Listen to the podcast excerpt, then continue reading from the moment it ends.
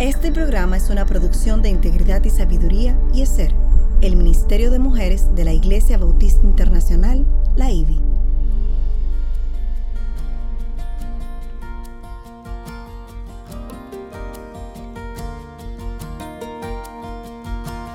Engañosa es la gracia y vana la hermosura. La mujer que teme al Señor, esa será alabada. Inicia su programa Mujer para la Gloria de Dios.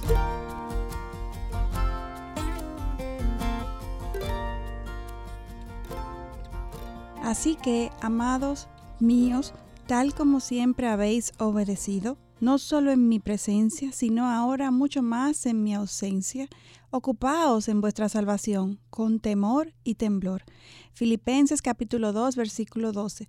Bienvenidas a Radio Eternidad en su dial de 990M o por las redes en radioeternidad.com.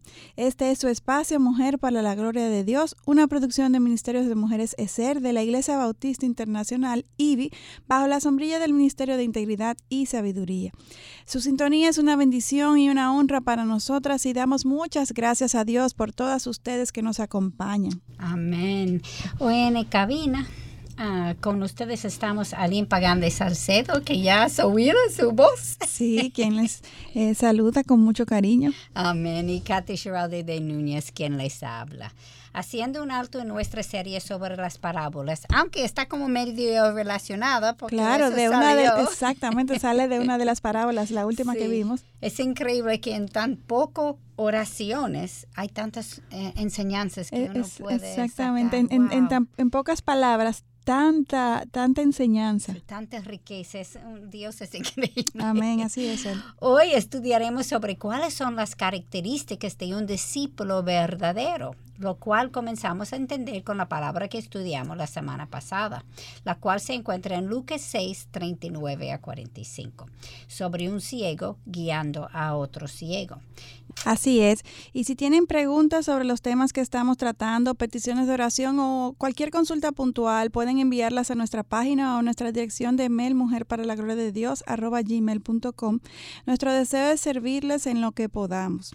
Nuestra motivación y deseo es compartir con otras hermanas en la fe lo que por gracia Dios nos ha ido revelando. Amén. Y ya para comenzar a hablar sobre las características de un verdadero discípulo, primero queremos presentar a nuestro Señor. ¿Tú Amén. quisiera orar para nosotros? Claro, claro que sí. Amantísimo Padre y Dios, nos presentamos una vez más delante de ti, sabiendo, Señor, que nuestras propias fuerzas y condición somos inútiles, somos incapaces. Dependemos de tu Santo Espíritu, Dios, para poder compartir lo que por gracia, Señor, tú nos has dado. Que tu sabiduría, Señor, que tu palabra rija toda, toda, todo pensamiento, toda idea aquí compartida, Señor, y que todo lo que hagamos sea para, para tu gloria y para tu honra, Señor, y para edificación de todas, de todos tus hijos, Señor, de tu pueblo. En el nombre de Jesús oramos. Amén. Amén. Katy, la semana eh, pasada estaban tú y Masi aquí compartiendo y ustedes estudiaron eh, una y parábola. Zacarías estaba con nosotros también. Ah, tu bebé. El bebé. Zac, Zac.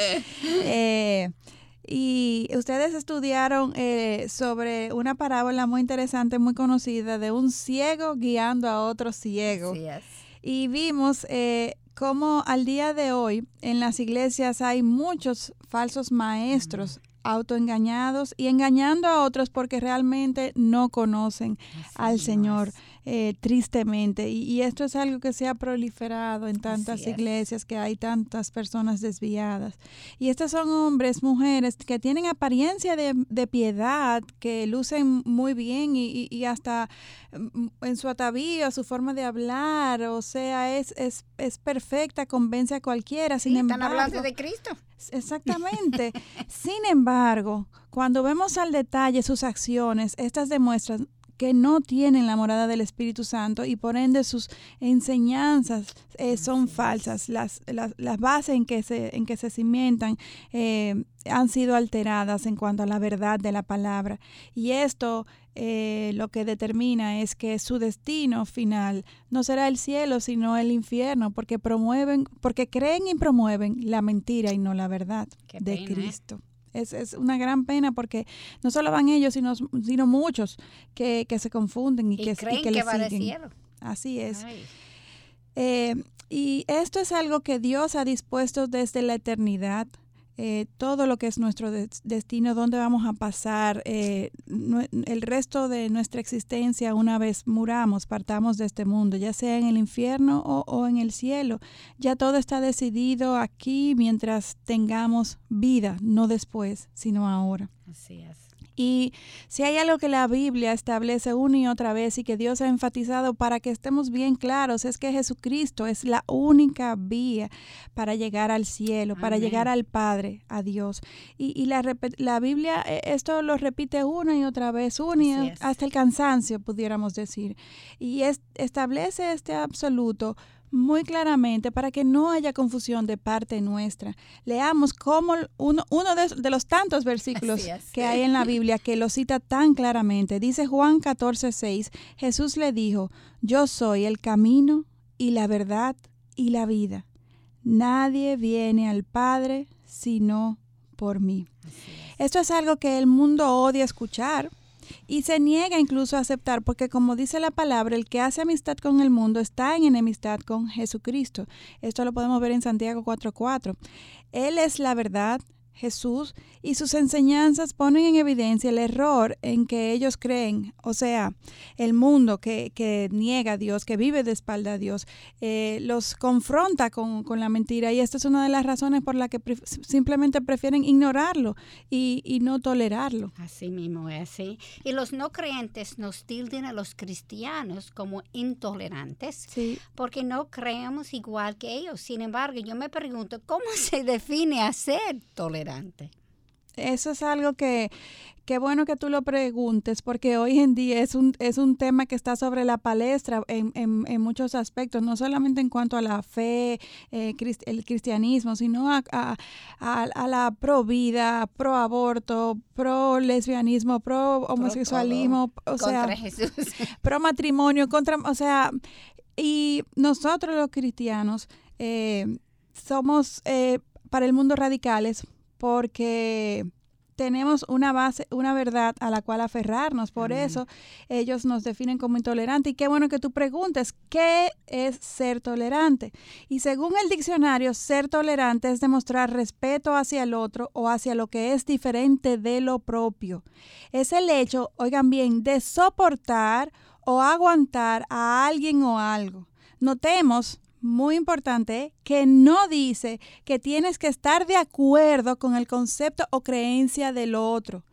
Es decir, que yo puedo tolerar es saber que el otro piensa algo diferente a mí y yo lo respeto, pero no cambio mi parecer, simplemente lo respeto, no lo denigro, no lo minimizo. Es una persona que tiene una- un parecer diferente y, y yo y merece respeto. Eso, eso es es. tolerar. Eso es como tú estás diciendo, ellos han cambiado la definición. Sí. Es importante entender eso. Y los cristianos nos podemos sentir eh, eh, muy confrontados de frente porque como pensamos diferente, entonces nosotros no somos tolerantes. Así es. Pero estamos viendo, no lo que dice la Biblia, eh, o sea, este, es bueno aclarar, Katy, que esta definición es de un, de un diccionario secular. Secular. Esto no lo estamos sacando, no, no es de una perspectiva cristiana solamente, sino es la definición de tolerancia, es respetar el parecer y la opinión del otro Amén. sin Entonces, como vivimos en una época en donde la cosmovisión es que todo es relativo y por ende no hay verdades absolutas, porque eso es lo que pasa, entonces la gente cree que debemos aceptar lo que ellos creen como bueno y válido. Y si no hacemos así, entonces somos intolerantes. Estos se sienten con el derecho y justificación de no ser tolerantes con su adversario porque todo es relativo. Y a los cristianos entonces nos llaman exclusivistas, legalistas, arcaicos, eh, brutos y, y una serie de cosas que realmente he escuchado personas que literalmente han sido eh, tildadas como tales. Así mismo es. Y claro está, la mentira siempre da espacio para otra mentira. Sí. Sin embargo, la verdad, por definición, siempre excluye toda mentira. Amén. Ahora bien, vimos la semana pasada la importancia de asegurar que las enseñanzas que estamos siguiendo están basadas en su palabra, Amén. que es la verdad. Que no caigamos en el horror de seguir una doctrina que solamente tenga apariencia de verdad, porque un error sobre esto puede alejarnos de Jesús, quien advirtió a las personas de su época y continúa advirtiéndonos hoy día que tenemos que tomar la decisión de seguirlo solo a Él. Amén. El, el problema radica en que los falsos maestros creen que están en la verdad y promueven mentiras como si fueran la verdad de Dios. Y parte de la razón por la que estas mentiras han prosperado es porque los cristianos no nos estamos exponiendo a un estudio intencional y constante de la palabra y por tanto es muy fácil ser engañados. La palabra dice que por falta de conocimiento, su pueblo perece por, falta, de, conocimiento. Gracias por recordarnos. Hoy en día somos muchos los que se profesan ser cristianos. Sin embargo, vemos como sus vidas permanecen igual, sin que se produzca ninguna diferencia en su caminar después de haber sido salvos. La pregunta que debemos, debemos hacernos entonces es cuáles son las características de un discípulo verdadero para ser capaces de diferenciar la verdad de la mentira. Y esta es una excelente pregunta, Katy, y por esto quiero eh, que eh, recordemos que aquí en Mujer para la Gloria de Dios siempre hacemos una pregunta para que nos lleve a reflexionar y a hacer mayor introspección en cuanto al contenido que compartimos. Y hoy nos cuestionamos, ¿me identifican los que me rodean como discípulo de Cristo? Hoy en día en muchos contextos está de moda eh, ser cristianos. E incluso hay celebridades y artistas que se definen como ser cristianos. Pero se está, son, son, son, sus vidas cambiadas porque Cristo ha venido a ser el centro de sus vidas o es por moda. Eh, esto es algo que se ha dado en tu vida por una genuina convicción o porque estás siguiendo una corriente, pues esta pregunta te ayuda a, tu reflexionar y darte cuenta si tu vida realmente ha sido impactada por Cristo, porque entonces los que están a tu alrededor deben de identificarte como un discípulo de Cristo. Te están identificando como tal y con esta pregunta nos vamos a una primera pausa aquí en Mujer para la Gloria de Dios.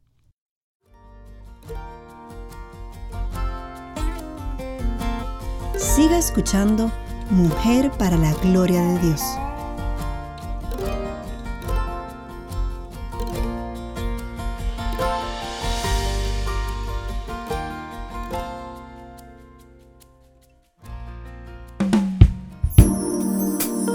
Los valores esenciales carecen de valor, a menos que reflejen los valores divinos. Estás escuchando Radio Eternidad impactando el presente con un mensaje eterno.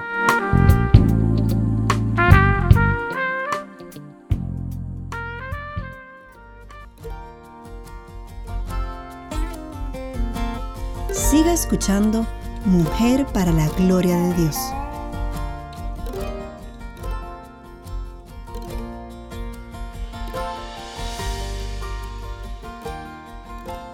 Continuamos en Mujer para la Gloria de Dios. En el día de hoy estamos viendo si eh, estamos en el cristianismo por convicción o por moda. Si mi vida me identifica como discípulo de Cristo ante los que me, ante los que me rodean. Katy, y antes de irnos a la pausa, tú hacías una excelente pregunta en base a la cual vamos a estar desarrollando todo el contenido del programa de hoy. Y es si puedes repetirla. ¿Cuáles son las características de un discípulo verdadero para ser capaces de diferenciar la verdad de la mentira? Amén. Katy, y, más si tú la semana pasada mencionaron que una de las características que encontramos en un verdadero discípulo es que éste se ha arrepentido no solamente una vez, sino continuamente. Yo no sé tú, pero yo peco todos los días. Todos los días, varias veces al día. Es decir, que eh, la primera característica de un verdadero, verdadero discípulo es que éste se arrepiente todos los días porque reconoce que peca contra Dios frecuentemente. Es decir, que hay un primer arrepentimiento que se da cuando pasamos de muerte a vida al aceptar a Jesucristo como Señor y Salvador. Eh, pero una vez esto ha sucedido, como ya no somos esclavos del pecado, pero el pecado sigue habitando en nosotros porque fuimos concebidos en pecado y es parte de nuestra carne, de nuestra debilidad, pues tenemos una lucha. Ahora es que se da la lucha con el pecado. Entonces, hay un, se debe de producir en un verdadero discípulo una, un arrepentimiento continuo. Para la santificación. Amén, para la santificación. Eh, es el discípulo, por tanto, el verdadero discípulo, por tanto, reconoce que está mal y que es incapaz de llegar al cielo sin que Jesús hubiese pagado el precio en la cruz por todos sus pecados, por todos nuestros pecados, los pasados, los presentes y los futuros. Y, al mencionar esto, eh, eh, me abruma, me abruma, me, me, sobrecoge. sobrecoge ver la, misericordia y la gracia de Dios, de saber que Él murió por, por todo lo que cometí y lo que voy a cometer, Katy. O sea que él sabe. Eh, eh, él sabe eh, la calaña, la, la, la, naturaleza de, de, de, sus hijos y aún así se sacrificó en la cruz. Gloria a ti, Señor. A lo largo entonces de todo el Antiguo Testamento podemos ver los rituales y sacrificios que Dios demandaba al pueblo judío a ofrecerle en todo tiempo, apuntando justamente a Jesucristo a la necesidad de, de un mediador, de, de, un aplacador, de un justificador, nadie más que Jesucristo el único camino.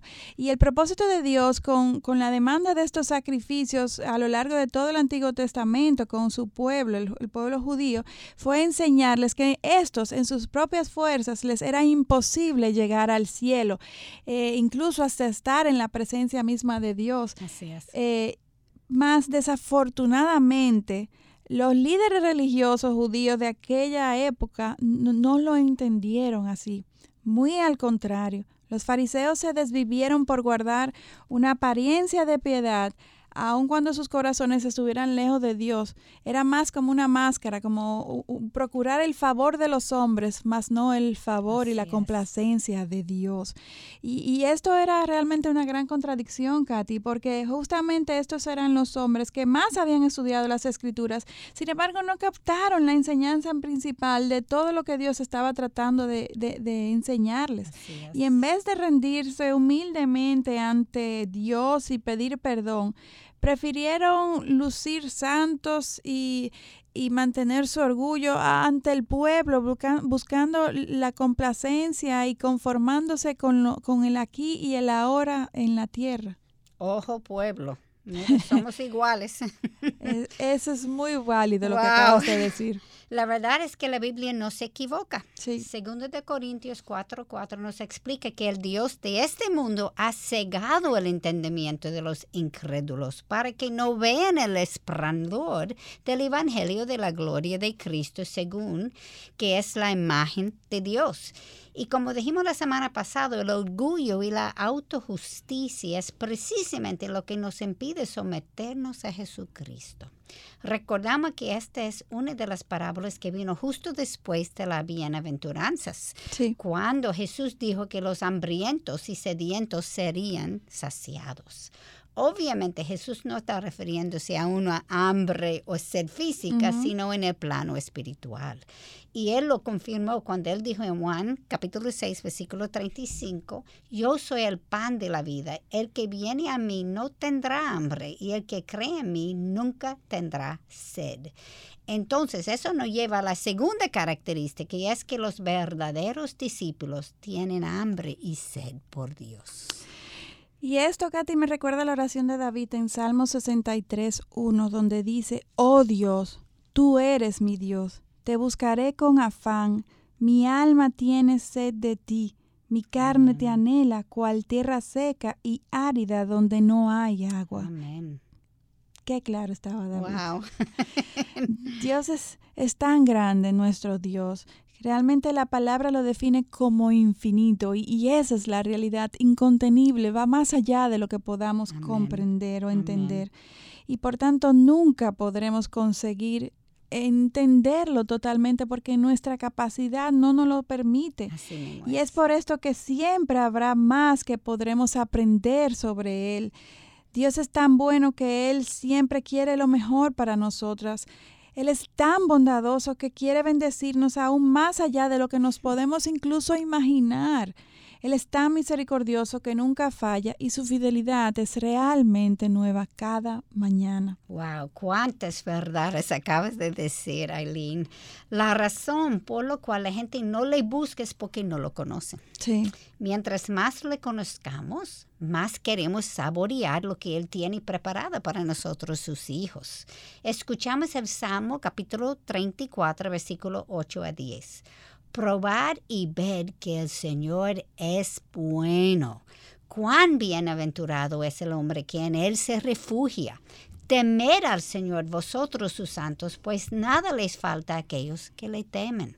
Los leoncillos pasan necesidad y tienen hambre, mas los que buscan al Señor no carecerán de bien alguno. Este es un hombre que, que, conoce íntimamente su Dios y es lo que cada uno de nosotros deberemos imitar. Amén.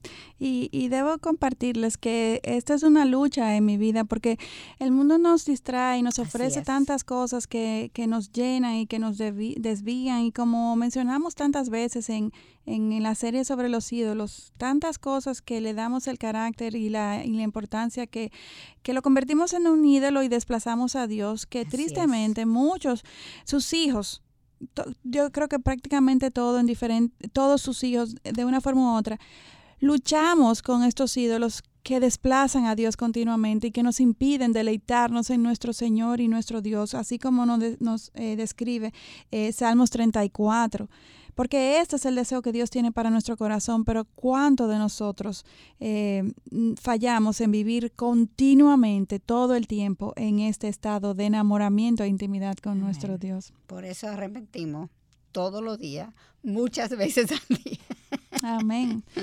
Te necesitamos, Cristo. Amén. Dice también, por otro lado, Colosenses 1.6, eh, resumiendo esto mismo que acaba de compartirnos Katy desde otra perspectiva, el Evangelio que ha llegado hasta vosotros, así como en todo el mundo, está dando fruto constantemente y creciendo. Así lo estado haciendo también en vosotros, desde el día en que oísteis y comprendiste la gracia de Dios en verdad. Amén.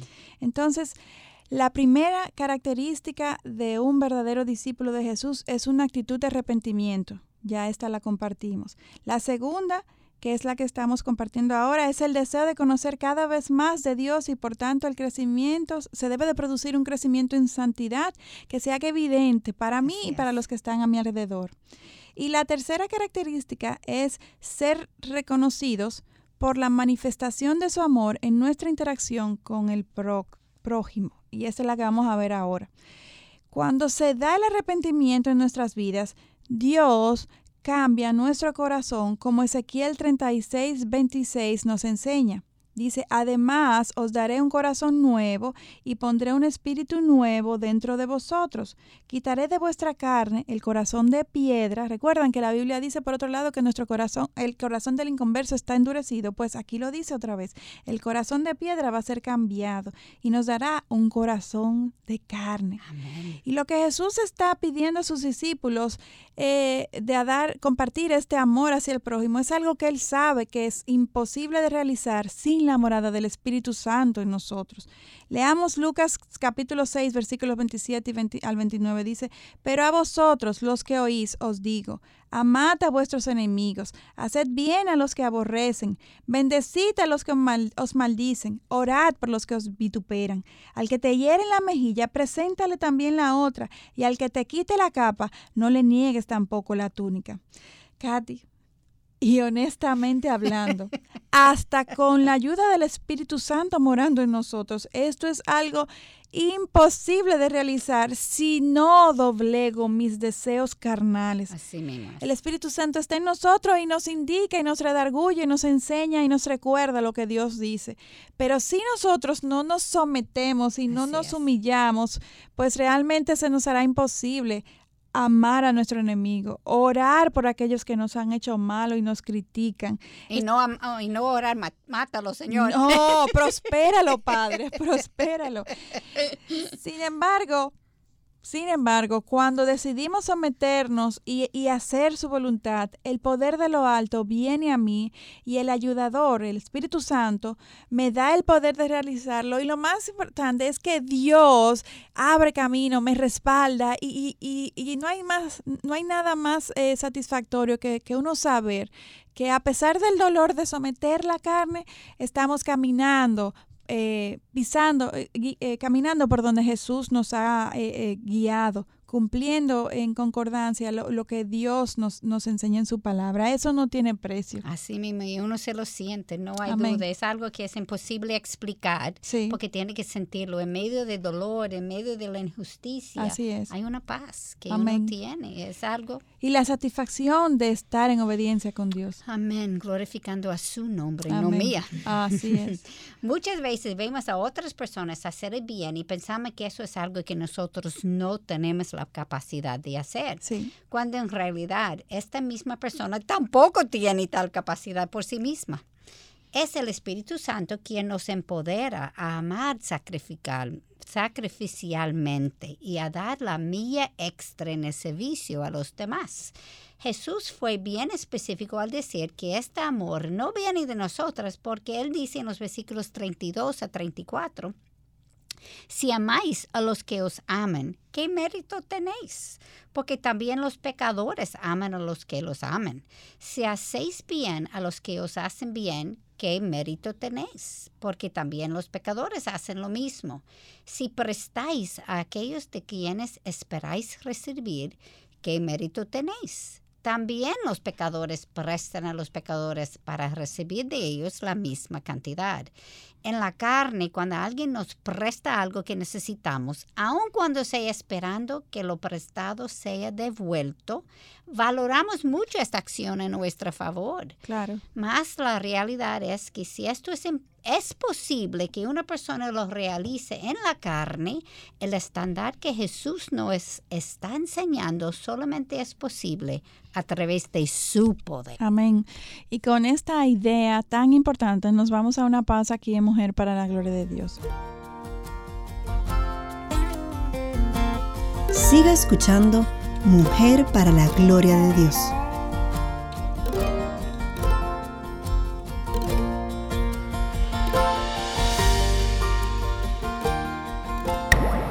Una buena palabra. He aquí viene con las nubes y todo ojo le verá. Sí, amén. El que es y que era y que ha de venir el Todopoderoso. Buena enseñanza. Lo que conoce el mundo es un diseño de matrimonio, de pareja, que viene después de la caída, no antes. Ni es como lo establece Dios en su palabra. Buena música. Música. Buena programación. Programación. Eso es Radio Eternidad. Impactando el presente con un mensaje eterno. Eterno. Eterno.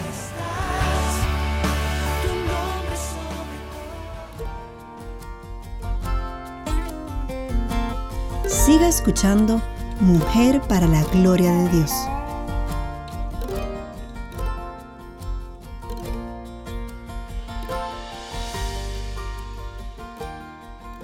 Continuamos ahora con el programa Mujer para la Gloria de Dios en el día de hoy por convicción o por moda.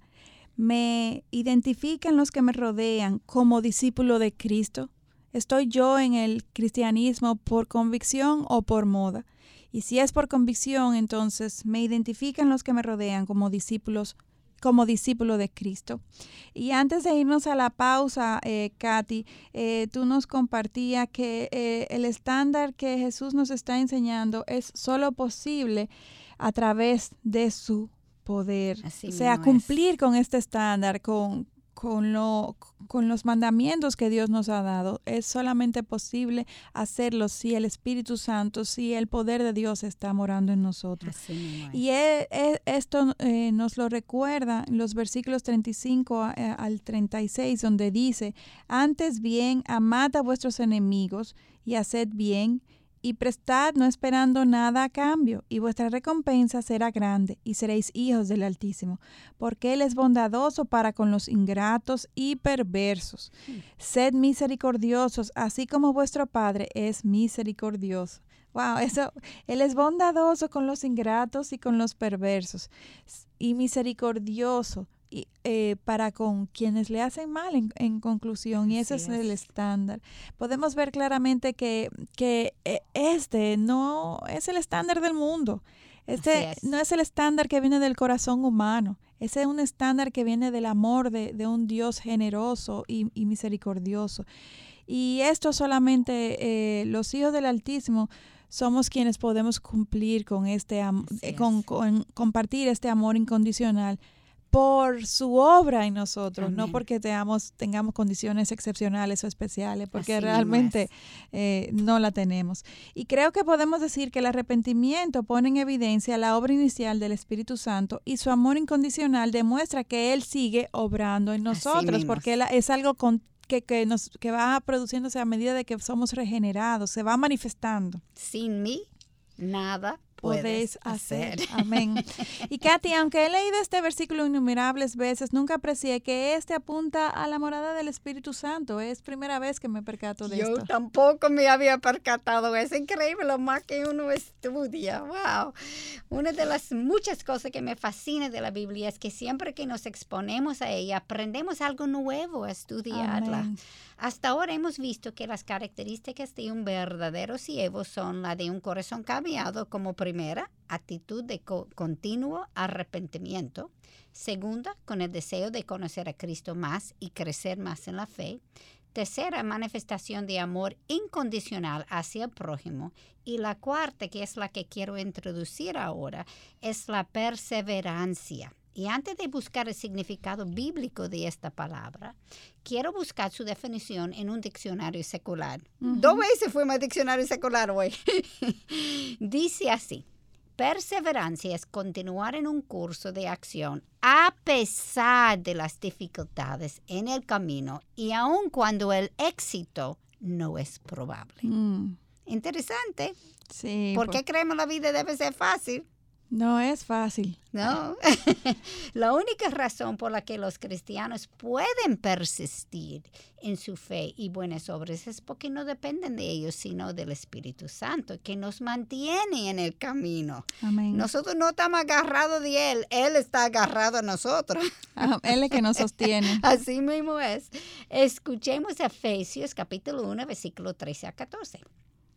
En él también vosotros, después de escuchar el mensaje de la verdad, el evangelio de vuestra salvación, y habiendo creído, fuisteis sellados en él con el Espíritu Santo de la promesa que nos es dado como garantía de nuestra herencia, con miras a la redención de la posesión adquirida de Dios para alabanza de su gloria. Katy, y la realidad es que como nadie busca a Dios, como Romanos capítulo 3, 11 nos informa, y sabemos que la salvación es por gracia y no por nuestras obras, como Efesios 2, 8 lo explica claramente. Y por otro lado, nuestro caminar también es de Dios, porque Efesios 2, 10 nos lo dice así, somos hechura suya, creados en Cristo Jesús para hacer buenas obras, las cuales Dios preparó de antemano para que anduviéramos en ellas. Dios es quien inicia la obra en nosotros. Él es quien la continúa y Él es quien completará lo que comenzó, como Filipenses 1.6 nos instruye. Y es por su poder que nos llevará a morar a nuestro hogar eterno en el cielo junto a Él. O sea, estemos claros, no tenemos ningún crédito. Toda la gloria es, para el Señor. Y no deberemos robar esta gloria, este Dios, el de principio hasta el final. Amén. Y si Aline, esto es tan cierto, y Colosenses 1, 11 a 12 nos explique de dónde viene nuestro poder para hacerlo.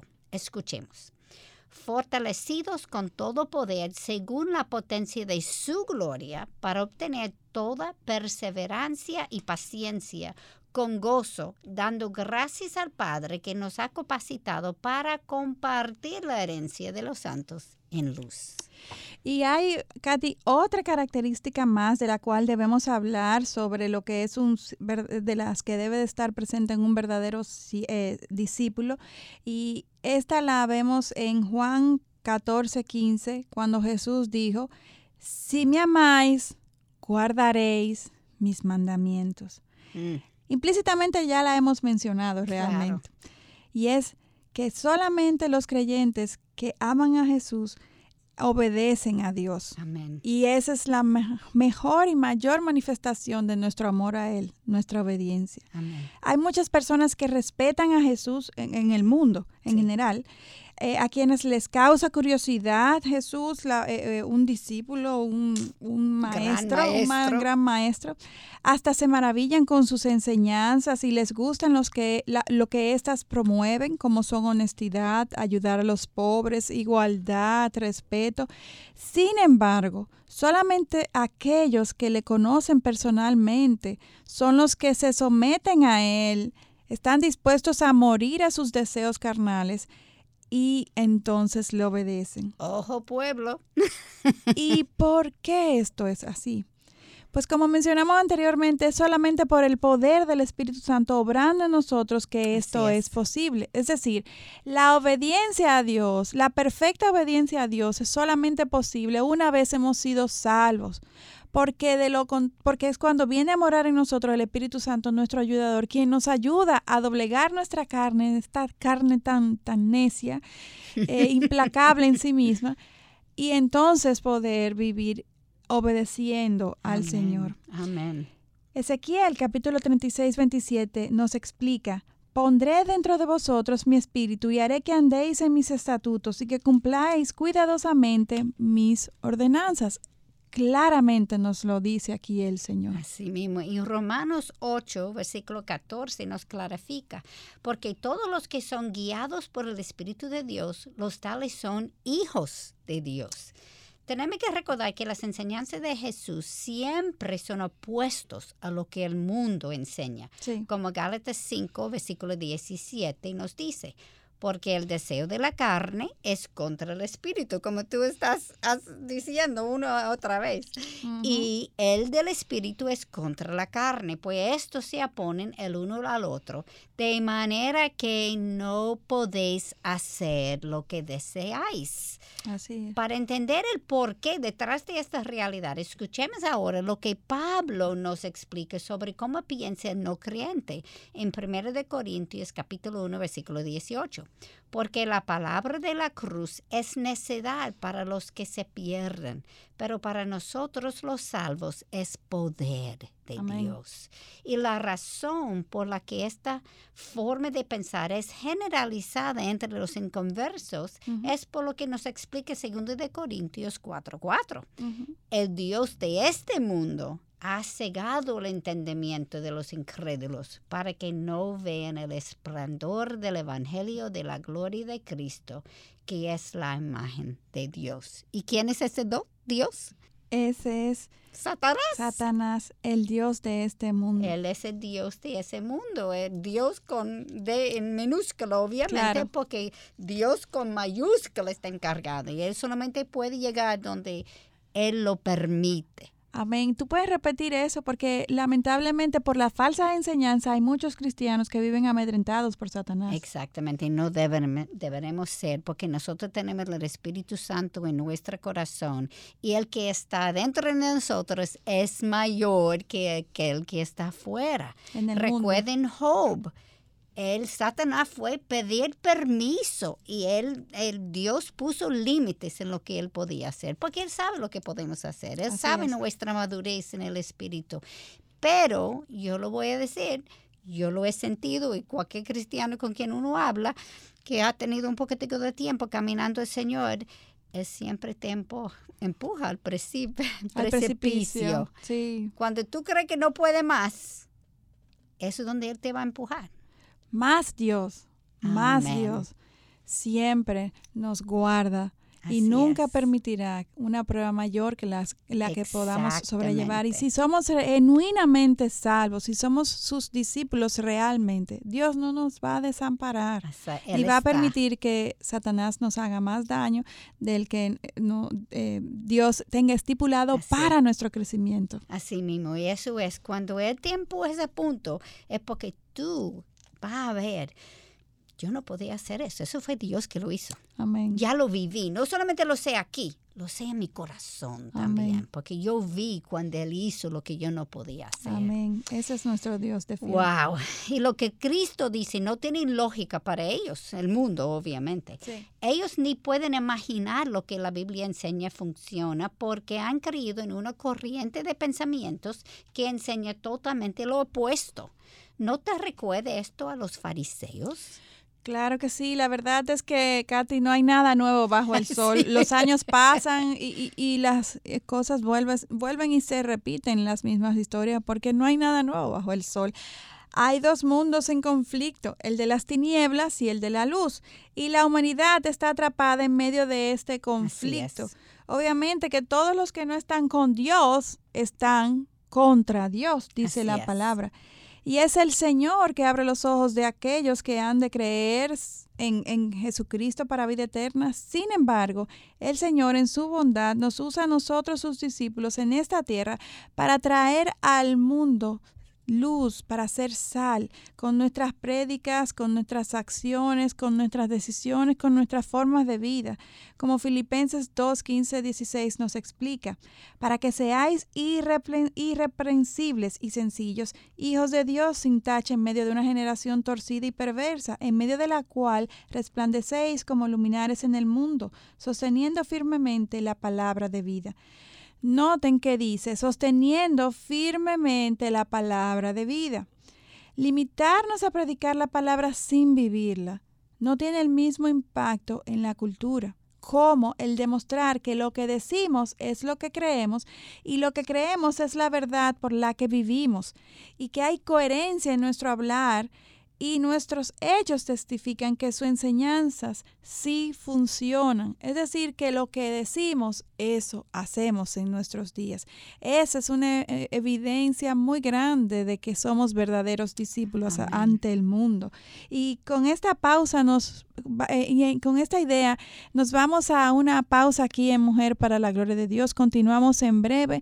No nos dejen ya, este es el último segmento del programa del día de hoy.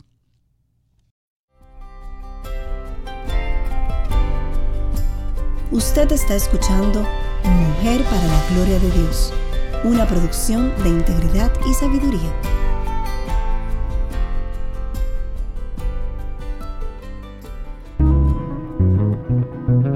Jesús no murió para que nunca sufrieras. Él murió para que cuando sufras, Dios use ese dolor para hacerte más como Jesús. Tim Keller.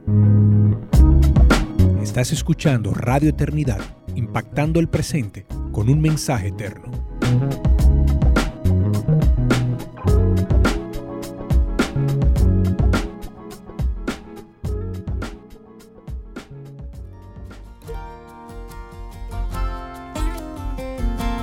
Siga escuchando Mujer para la Gloria de Dios.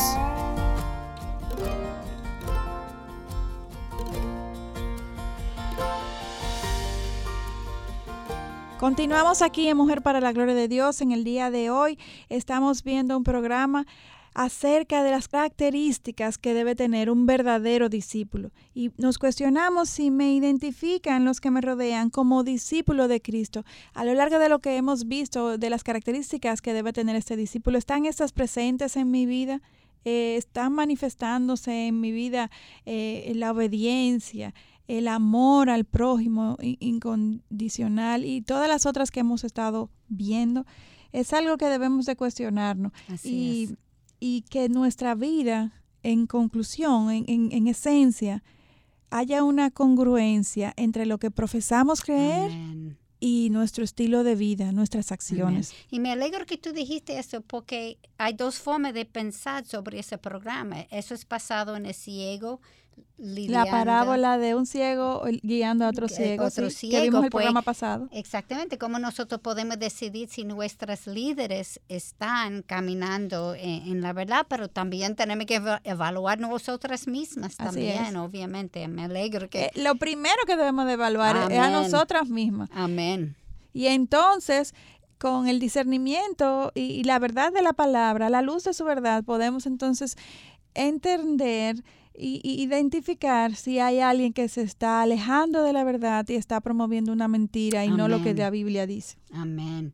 Y Aileen, como tú estabas diciendo antes, que tenemos que vivir lo que creemos, porque eso prueba que lo creemos, lo que estamos diciendo, pero también está probando el mundo que eso sí funciona, porque van a ver el resultado, que ellos creen que es imposible, pues es tan importante. Y nosotros tenemos un refrán en inglés que dice que una imagen vale más que mil palabras. Sí. Y yo siempre añado que esto es especialmente cierto cuando se contradice la imagen con la palabra. Sí. He aprendido sobre los años a notar lo que las personas dicen. Sin embargo, no lo creo hasta que veo lo que hacen. Sus acciones en práctica. Es bien fácil decir algo y menos fácil el hacerlo.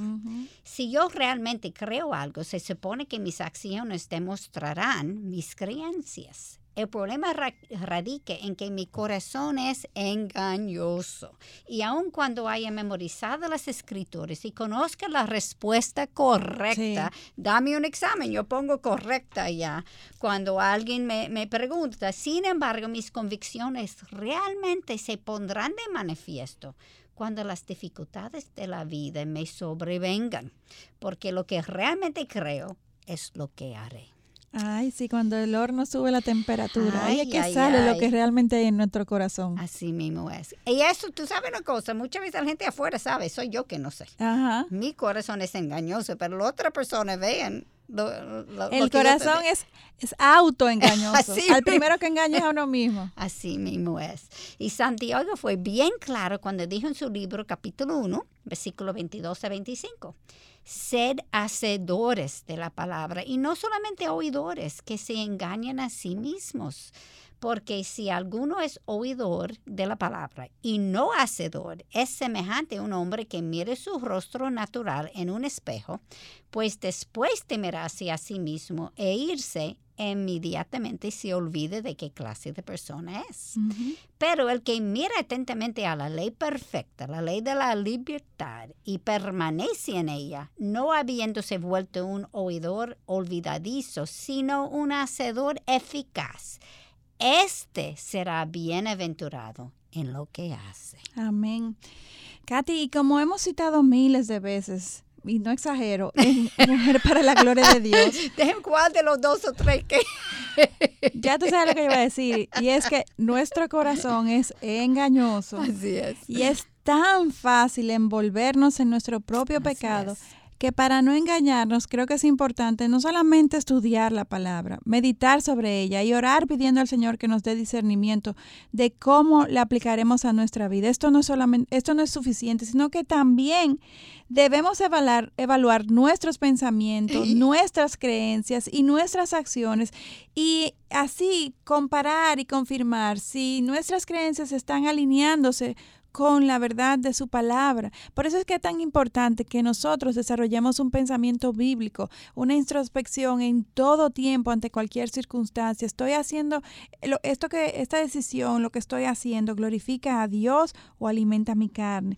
Eso es importante porque yo puedo con mi corazón engañoso buscar un versículo que que, sostenga lo que yo quiero, lo que yo quiero hacer. Eso es muy frecuente que lo hagamos. Del contexto y lo justifico lo que estoy haciendo y mira. Eh, nos puede llevar a camino de perdición y nos puede alejar al Señor. Así de engañoso es nuestro corazón, por eso no debemos fiarnos. El autor de Salmos capítulo 1 versículo 1 y 2 nos advierte de esto y dice, cuán bienaventurado es el hombre que no anda en el consejo de los impíos, ni se detiene en el camino de los pecadores, ni se sienta en la silla de los escarnecedores, sino, oiga dónde está su deleite, en la ley del Señor está su deleite y en su ley medita de día y de noche. Note que dice en su ley. No en sus promesas. En sus mandamientos, en la ley. En esto medita y en esto se deleita y medita de día y de noche. Wow. Y como vemos, mi deleite en la ley de Dios no debe entonces de ser ocasional, eh, domingo tras domingo, miércoles tras miércoles, sino como nos dice este salmo, día y noche, es decir, las 24 horas del día, los 7 días de la semana, las 4 semanas del mes, eh, los 365 días del año. Como cristiano, nuestro rol dado por Dios es reflejarle aquí y ahora en el mundo, en cualquiera que sea la posición en que Dios nos haya colocado. O escucho muchas personas que dicen, cristianos, ay sí, pero lo que a mí me ha tocado es demasiado duro. Pero ¿saben qué? Esa circunstancia tan dura no escapa al control de Dios. Porque Él nunca nos va a poner una prueba mayor de la que podamos sobrellevar. Al contrario, eso nos debe, nos debe de animar a abrir nuestros ojos y ver, pero ¿qué es lo que el Señor me quiere enseñar? Para yo salir de esta circunstancia, para superar y crecer en mi fe primeramente y poder eh, pasar de esta aflicción o esa tribulación. Y, es posible que no te va a sacar esa tribulación, sí. pero tú no vas a sufrir caminando la perspectiva es diferente, la perspectiva es diferente y aun cuando permanezcamos dentro de esa misma situación, el gozo vendrá a nosotros. Así es, y la paz. Porque cambiaremos no las circunstancias, sino nuestro corazón. Él lo cambiará. El mundo es difícil, es un mundo caído y esto, olvídalo, espéralo, eso es lo que vamos a pasar.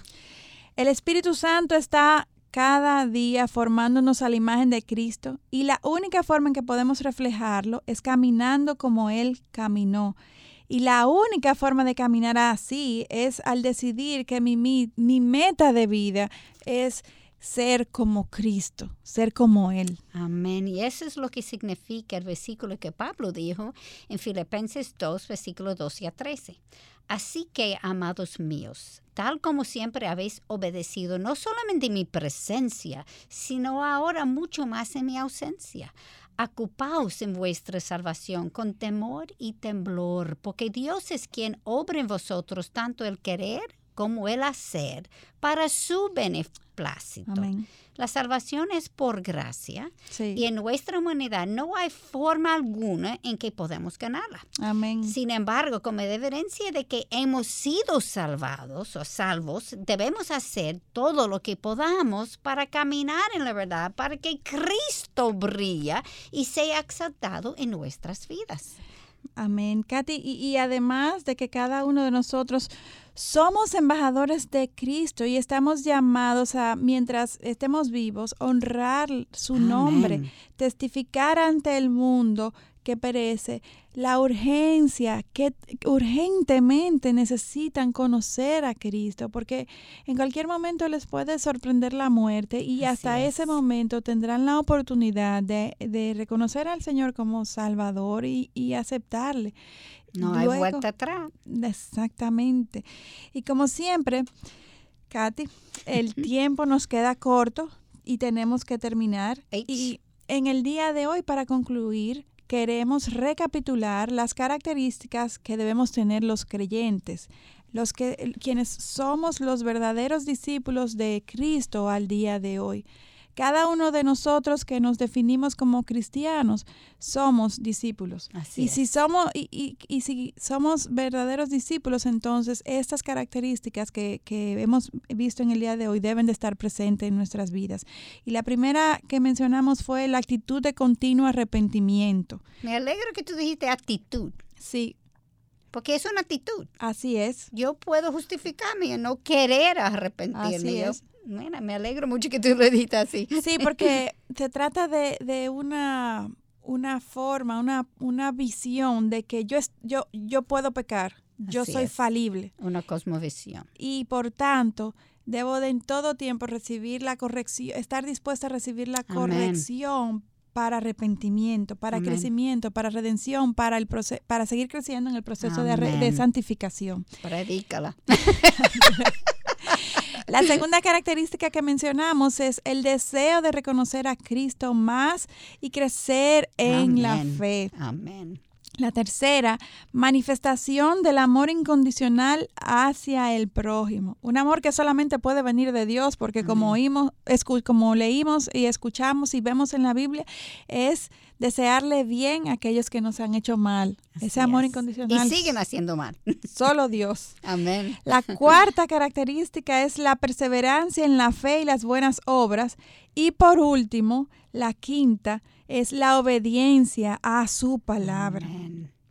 Es decir, que en el día de hoy hay mucho contenido sobre el cual meditar eh, para toda esta semana y más allá y evaluar si, sí, y evaluar si realmente estamos siguiendo al Señor y, siendo verdaderos discípulos de Él ante este mundo que, que perece, que necesita de Él. ¿Están nuestras creencias y acciones alineadas con lo que está escrito en la palabra? ¿O estoy siguiendo algo parecido que no tiene el poder del Espíritu Santo porque está de moda, porque me parece interesante? Eh, ¿Qué es lo que me motiva? ¿Qué, qué, ¿Cuáles son mis acciones detrás de mí? De mis creencias. Y, con eh, estas ideas les, nos despedimos en el día de hoy, eh, recordándoles que no dejen de sintonizarnos en nuestro próximo programa donde vamos a continuar estudiando una parábola más sobre el hijo pródigo, una muy conocida. Y, aquí sí hay mucha información. Si, una parábola tan corta como la que vimos la semana pasada pudimos sacar un programa entero, wow. Eh, entonces, nada, aquí vamos a estar una vez más en Mujer para la Gloria de Dios, eh, esperando para que ustedes nos acompañen mientras compartimos sus verdades y todos somos edificados, ¿cierto, Amén. Nosotros primero, increíble. Queridos hermanos, recuerden que necesitamos de sus oraciones para seguir el mensaje del Evangelio para edificación de su pueblo. Oremos por el programa Mujer para la Gloria de Dios y toda la programación de Radio Eternidad realmente necesitamos la protección de nuestro Señor. Ya saben que pueden seguirnos en Twitter e Instagram escribiendo a arroba mplgdd y en Facebook Mujer para la Gloria de Dios. Les esperamos en nuestro próximo encuentro Dios delante aquí en Radio Eternidad, impactando el presente con un mensaje eterno. Muchas gracias por su sintonía. Este programa es producido en los estudios de Radio Eternidad